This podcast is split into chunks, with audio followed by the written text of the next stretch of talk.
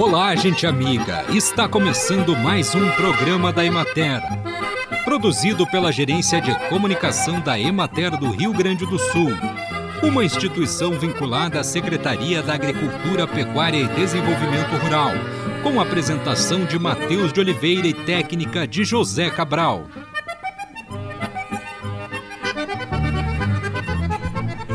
O verão é a estação que proporciona vários momentos de lazer ao ar livre. Altas temperaturas são um convite às praias, cachoeiras e piscinas, e sem dúvida vale a pena desfrutar dos dias ensolarados. Porém, não podemos esquecer dos cuidados necessários com o corpo e a saúde para evitar que o divertimento se torne preocupação.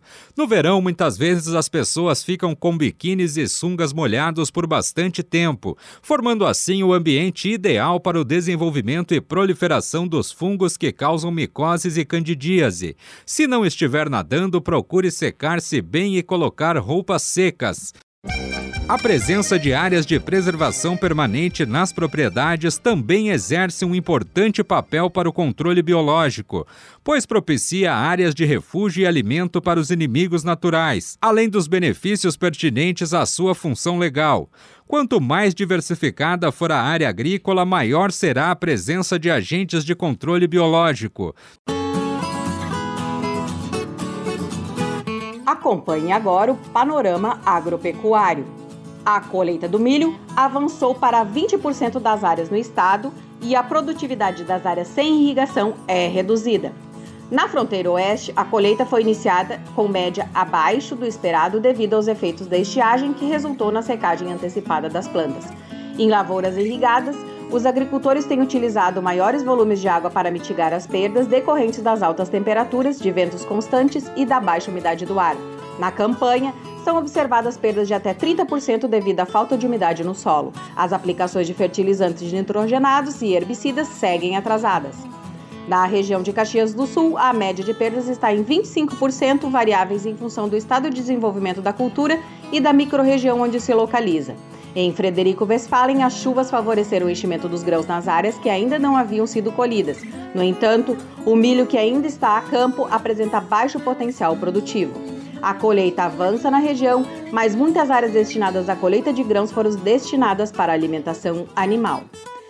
Na região de Ijuí, as perdas na cultura estão consolidadas nas áreas em maturação e as lavouras irrigadas apresentam redução do potencial produtivo. As produtividades médias alcançadas variam de 42 a 155 sacas por hectare, dependendo da tecnologia empregada e o percentual de área irrigada.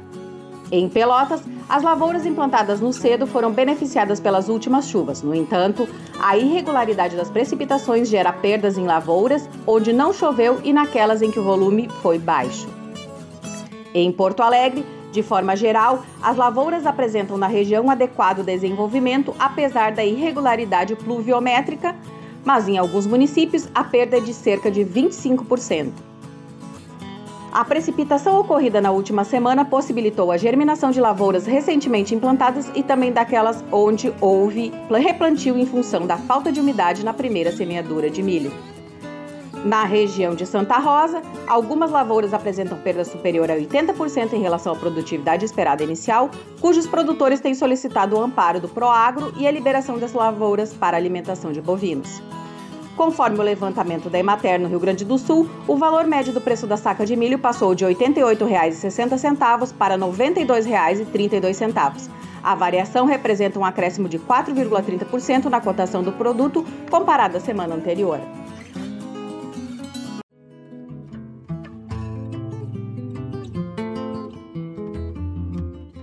Olá, amigo produtor. Eu sou Luciano Schwertz, engenheiro agrônomo e gerente regional da Emater Ascar em Frederico Westphalen. Estamos aqui hoje para deixar uma dica para a segunda safra, ou a chamada safrinha. No ano de 2021, a Emater desenvolveu na região um trabalho com a cultura do sorgo granífero, um dos cereais mais produzidos no mundo, amplamente utilizado na alimentação humana e na alimentação animal, na produção de ração, silagem e até pastejo. O sorgo se adapta muito bem às nossas condições, é tolerante a altas temperaturas e as situações de déficit hídrico, ou seja, pouca disponibilidade de chuva, que é uma das coisas que a gente vem observando nesta safra. O sorgo deixa grande quantidade de palha e raízes que melhoram a estrutura do solo. Os grãos têm ótima qualidade porque não apresentam aflotoxinas e micotoxinas só acontecem se a condição de armazenamento for inapropriada. Também o sorgo tem um custo de produção de 20 a 30% menor que o milho e a cigarrinha não ataca a cultura do sorgo. A implantação da lavoura acontece com semeadoras de verão, semeadoras com espaçamento de linhas de 45 a 50 centímetros, com uma população de 250 mil plantas por hectare, ou seja, 12 a 14 grãos por metro linear, utilizando disco específico 4,5 ou 5 milímetros. É muito importante observar os pontos principais aí para a cultura é o manejo de plantas invasoras, então realizar uma boa dessecação pré-plantio.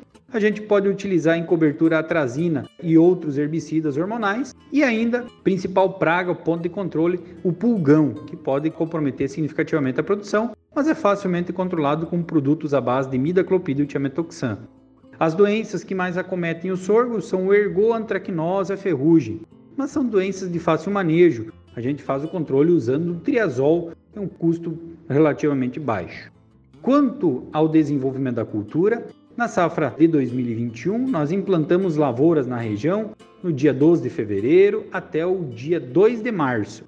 E na média de cinco locais e oito híbridos, obtivemos uma produtividade de 62 sacos por hectare, com destaque para o município de Iraí, onde chegamos a 95 sacos por hectare de média, e alguns híbridos que chegaram à marca de 117 sacos de sorgo por hectare.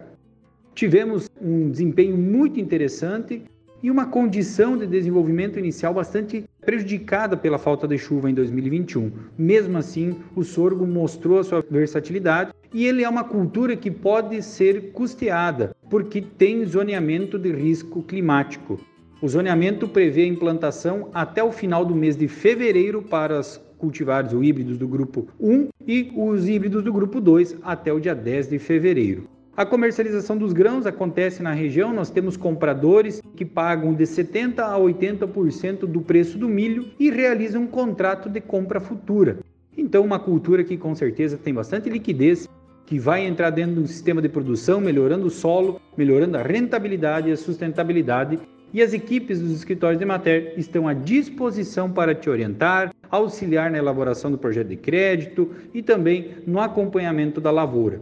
Para maiores informações, contate com a Emater e faça uma segunda safra com maior tranquilidade e segurança com o sorgo granífero.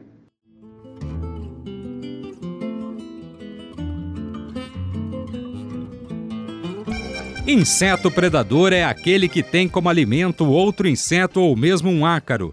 Em geral, o predador é relativamente grande quando comparado à sua presa. Ele rapidamente a paralisa e depois devora ou suga os sólidos do conteúdo fluido de seu corpo. Tipicamente, o predador consome vários indivíduos de sua presa durante seu desenvolvimento. Os insetos predadores podem alimentar-se indistintamente de todas as fases do hospedeiro: ovo, larva, pulpa e adulto.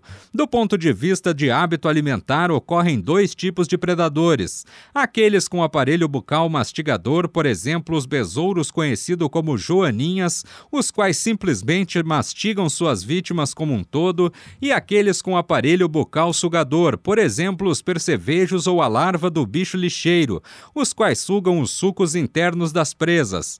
Os predadores podem ser polífagos, que se alimentam de uma ampla faixa de hospedeiros, oligófagos que se alimentam de uma faixa restrita de hospedeiras ou monófagos, isso é, que se alimentam de uma presa específica.